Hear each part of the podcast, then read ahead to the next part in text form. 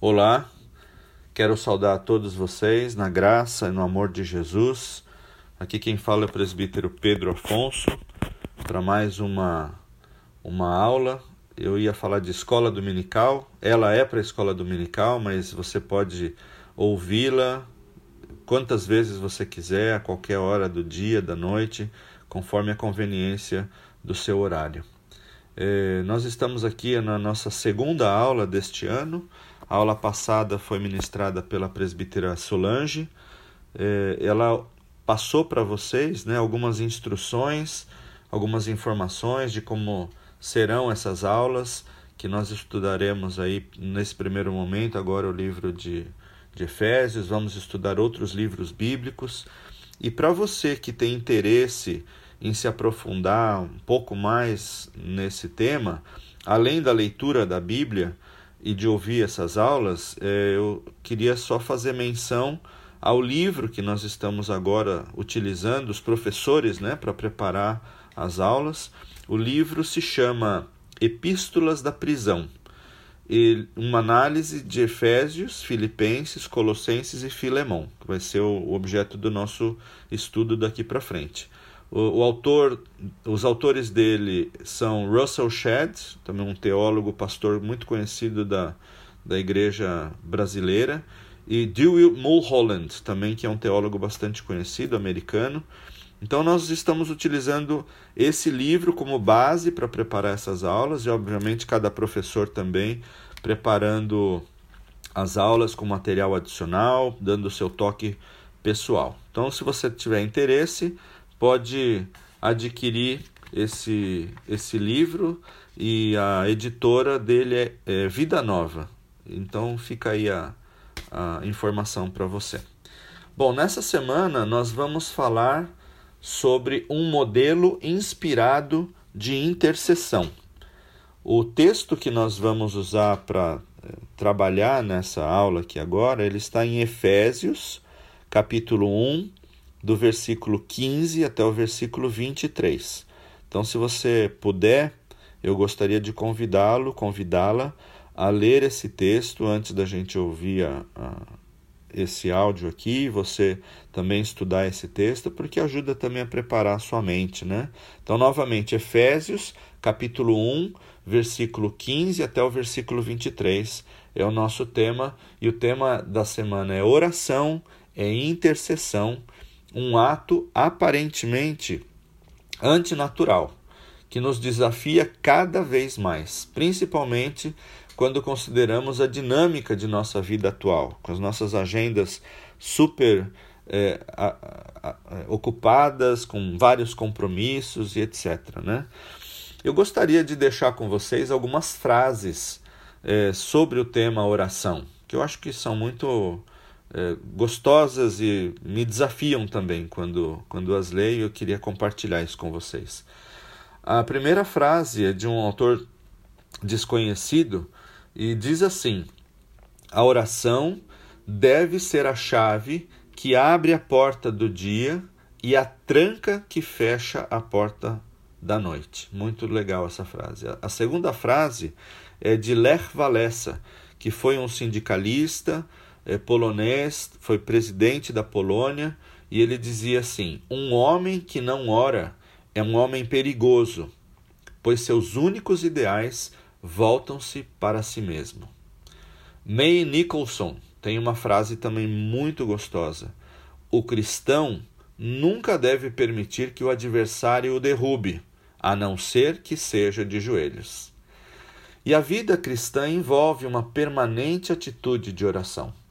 Nesse trecho das Escrituras que a gente está estudando no livro de Efésios, é, eu gostaria de fazer a primeira pergunta ou a primeira consideração. Por que Paulo orava? Você já pensou nessa questão?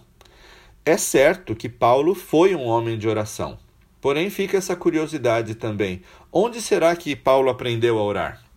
Quando a gente olha, por exemplo, os discípulos de Jesus, lá no capítulo 11 do livro de Lucas, é, depois de ouvirem Jesus orar, eles pediram instruções a Jesus de como orar. E no caso de Paulo, é possível também que o próprio Cristo tenha instruído Paulo a orar e a, a, a fazê-lo dessa maneira muito própria, através do seu espírito, lá no deserto de Damasco, por exemplo, onde ele passou vários anos.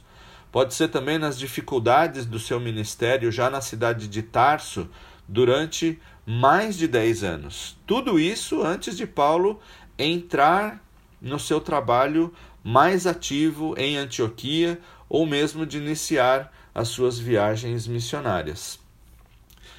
Eu chamo que isso é um verdadeiro eh, seminário sem mestres humanos. Que privilégio de Paulo, né? Apenas após isso, Paulo então iniciou seu ministério e mais tarde, novamente, um ministério de oração numa prisão. E nós, irmãos e irmãs, por que nós oramos tão pouco em comparação com os nossos antepassados, com os santos do passado? E, e por que os minutos que passamos orando nos parecem horas?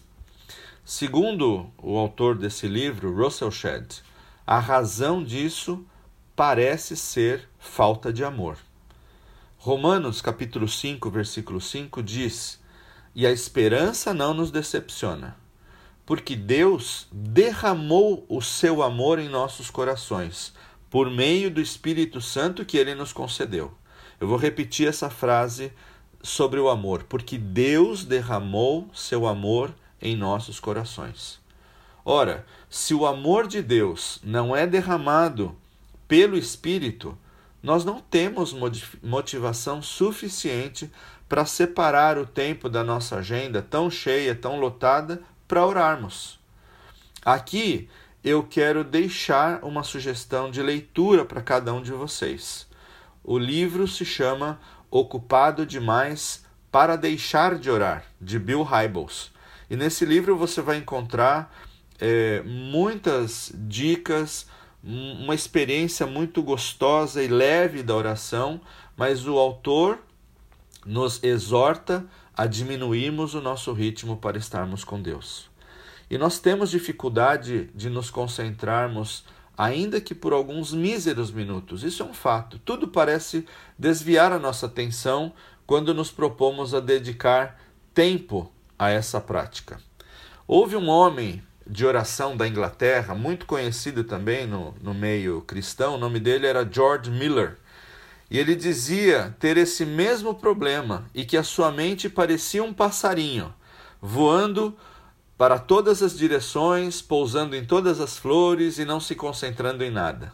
Ao invés de focar na oração, a nossa mente se concentra em tantas outras coisas, em mensagens que a gente ouviu, em planos, projetos, até em estudos bíblicos, menos na intercessão e na adoração.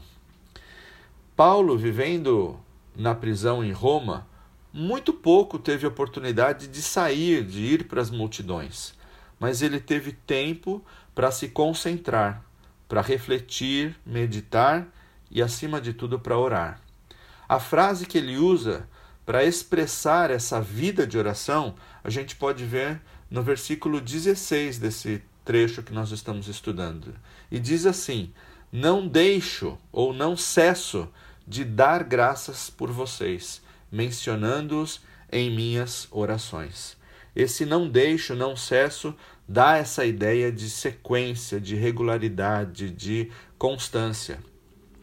Orar sem cessar descreve tanto a sua vida como o seu ensino. E aqui fica a exortação para cada um de nós, para que ao começarmos a orar, não desistamos, e não paremos no meio do caminho. Temos que ser perseverantes, irmãos e irmãs. E dessa maneira, Paulo orava pelas pessoas, ele tinha amor no coração, que é isso que a gente viu, que Deus derrama amor no nosso coração. E Paulo orava porque amava, porque amava os seus filhos espirituais, até os seus netos espirituais, que eram já uma outra geração de gente que conheceu a Cristo, que aceitou a Cristo através dos filhos espirituais que Paulo gerou. Por causa do amor que ele sentia, então isso o compelia a orar. E ele, que escreveu um lindo tratado sobre amor em 1 Coríntios 13, sentiu profundamente o amor. E a consequência disso é a sua oração, não somente por obrigação, mas porque ele amava. E quando nos avaliamos e nos examinamos é, os nossos momentos de oração, a nossa meditação particular, faça isso, né? Como é que é o seu momento de oração, seu momento de reflexão? É, como é que é a, essa dinâmica, né? Que às vezes a gente é, não tem a nossa mente fixa em Deus. Isso significa que nós estamos, no final das contas, com o coração fechado quanto ao espírito de oração. Isso é o Espírito Santo, que é quem nos anima e quem nos motiva, inclusive, a orarmos. E como consequência, nós fazemos desse momento, que deveria ser uma festa, que deveria ser algo de muita profundidade, fazemos um ritual vazio, uma rotina fria. Nós lutamos sozinhos, lançamos palavras ao vento, nossas orações é, muito insípidas, e como a gente escuta por aí, a gente faz oração que não passa do teto nem das nossas casas, nem das nossas igrejas. Dessa maneira, queridos, nós não estamos fazendo a coisa certa.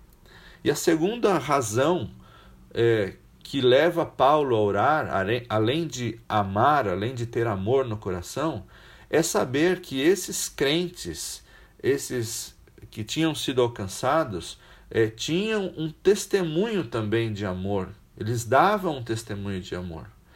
E aí lembramos que é impossível nós separarmos a fé e o amor. Fé e amor são dois lados de uma mesma moeda. E aquele que se compromete com Cristo se compromete também com seus irmãos e com o mundo que está perdido sem Deus e que precisa ser alcançado. Está aí outra motivação da oração. Então, a adoração e a intercessão para a edificação dos novos crentes e o alcance daqueles que ainda não conhecem a beleza de Cristo. A quem Paulo dirige a sua oração? Ora, o seu pedido vai diretamente para Deus. No versículo 17 desse trecho que a gente está vendo, diz assim: Peço que o Deus de nosso Senhor Jesus Cristo, o glorioso Pai. Ora, essa oração é uma oração bíblica, ela é dirigida através de Jesus para Deus. É caminho direto para Deus usando a intermediação de Jesus Cristo. Lembremos também no capítulo 14 do livro de João, outra leitura que a gente recomenda, que toda a visão de Deus que queremos ter, segundo o propósito divino neste mundo, é a imagem de Deus formada em vidas como a sua e como a minha, uma imagem é, uma imagem formada à imagem de Cristo e a sua atuação em resposta à oração. E num sentido real, irmão, irmã, a oração é a colaboração com Deus. Vou repetir. A oração é a colaboração com Deus. Em 1 Coríntios capítulo 3, versículo 9, diz assim: Pois nós somos cooperadores de Deus. Vocês são lavoura de Deus e edifício de Deus. Dirigimos assim a nossa petição a Ele, ao único Deus que se revela em Jesus Cristo como o Pai da glória. Por isso nós dirigimos essa petição de maneira direta a Deus. Jesus Cristo é aquele que nos revelará a glória de Deus nos elevará a mente, se concentrará nas nossas petições para que essa glória se manifeste na terra. Que bonito! Jesus Cristo se concentrando nas tuas e nas minhas petições para poder também interceder junto eh, a Deus. O objeto da oração de Paulo é também um assunto que a gente gostaria de tratar. Nós devemos ter muito equilíbrio na nossa oração, para que ela seja também uma oração saudável. E no livro que eu recomendei para vocês, do, do Bill Hybels, Ocupado Demais para Deixar de Orar, a gente encontra é, uma série de ensinamentos e dicas interessantes, e uma delas para nortear a nossa oração com equilíbrio. Uma delas, por exemplo, é observar o acrônimo. O que é acrônimo? Acrônimo é uma, é uma palavra formada pelas iniciais de outras palavras. O acrônimo, nesse caso, é ACAS. A-C-A-S. E ele serve para nós como essa orientação. E o que significa esse acrônimo? O primeiro A significa adoração, que devemos fazer ao orarmos. Adoração faz parte da nossa oração. O C, nós temos o significado de confissão dos nossos pecados e das nossas faltas diante do Senhor, que é perdoador. O terceiro A, a terceira palavra que é A, do Acas, é, nos remete a agradecimento, que é uma parte vital de uma relação de reconhecimento da graça de Deus em nossas vidas. Finalmente, o S, que significa súplica e expressa a nossa petição a um Pai amoroso e generoso. Então, Acas, A de adoração, C de confissão, A de agradecimento e S de súplica. Se você colocar isso na sua oração, ela será uma oração equilibrada, será uma oração saudável que tenha todos os elementos para a tua conversa com Deus. E a tão conhecida oração do Pai Nosso também contém elementos dessa oração equilibrada. Ainda segundo Russell Shedd, talvez não seja tão especial que nós façamos muitos pedidos a Deus. Uma, uma afirmativa bastante interessante. O versículo 17 do capítulo 1 de Efésios tem essa é, a seguinte petição: Peço que o Deus de nosso Senhor Jesus Cristo, o glorioso Pai, dê a vocês espírito de sabedoria e de revelação no pleno conhecimento dele.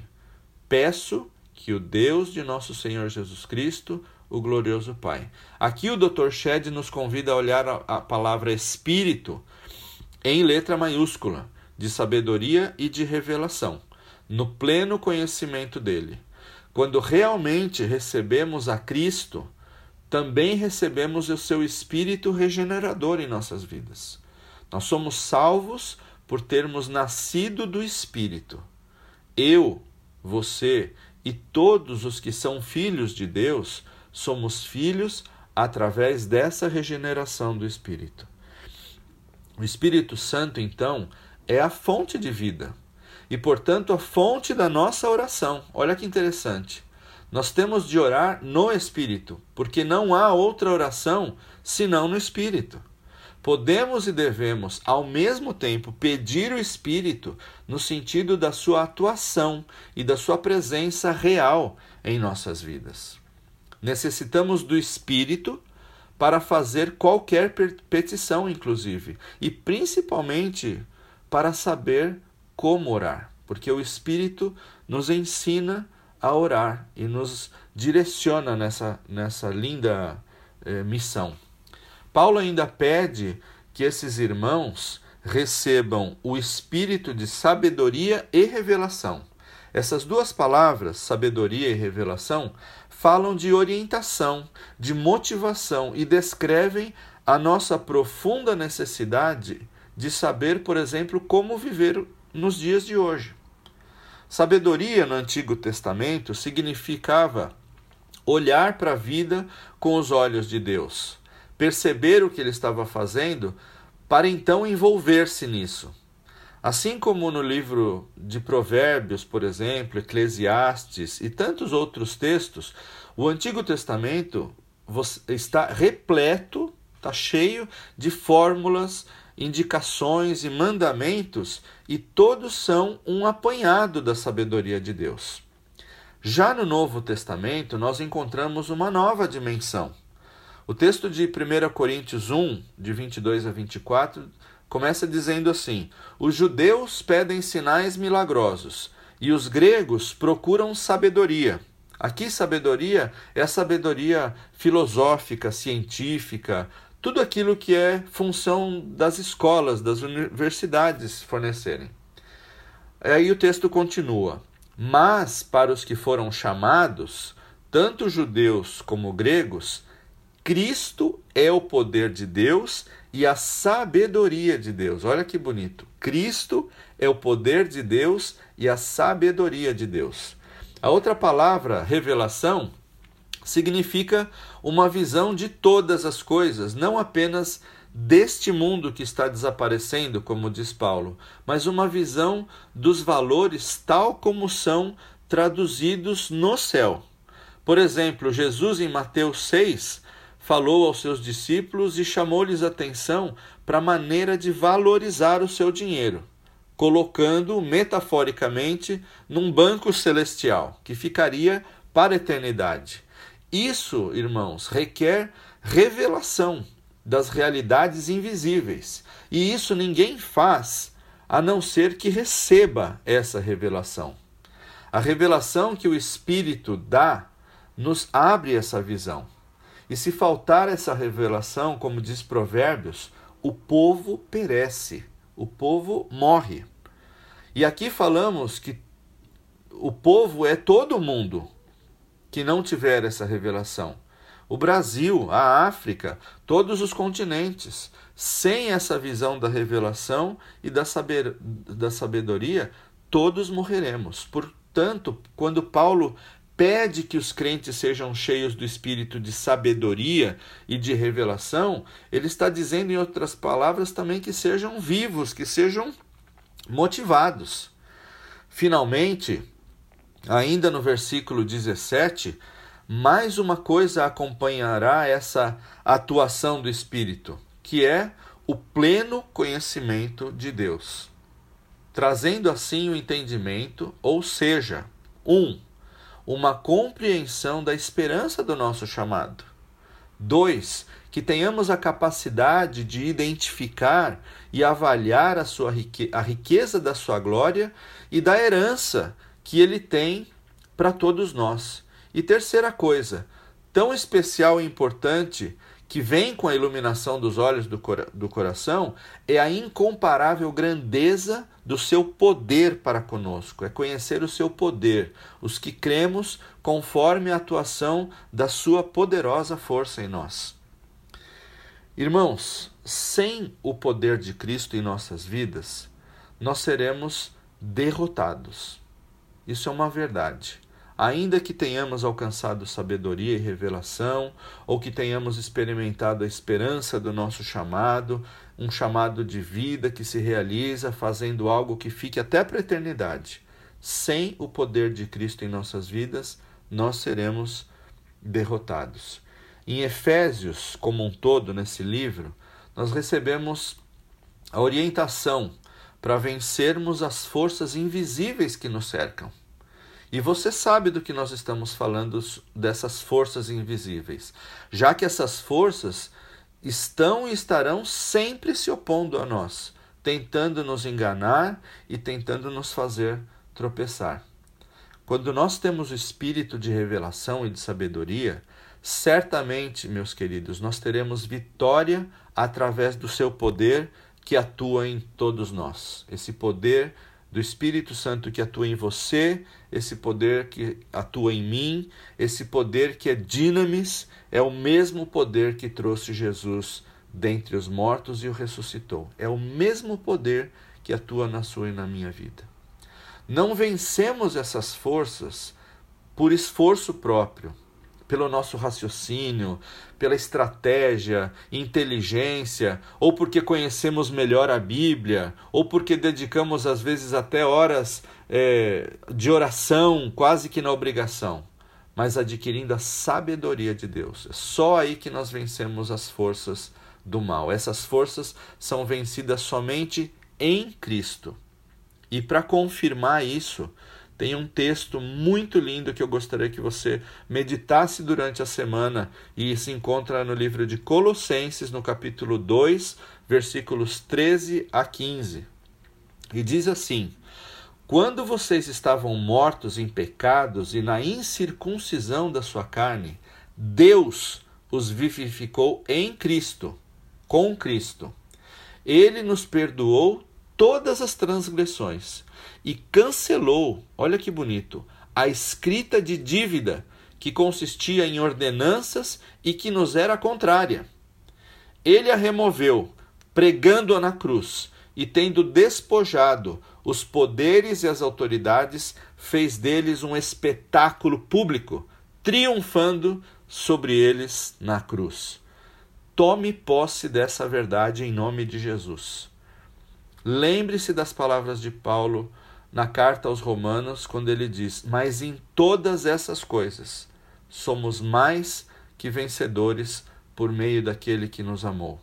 Que a sua oração, que a sua intercessão se espelhe, se inspire nesse texto de Paulo, nessa oração de Paulo, e que você seja alcançado por essa revelação, pela sabedoria, pelo espírito de vitória que Deus quer conceder a cada um de vocês.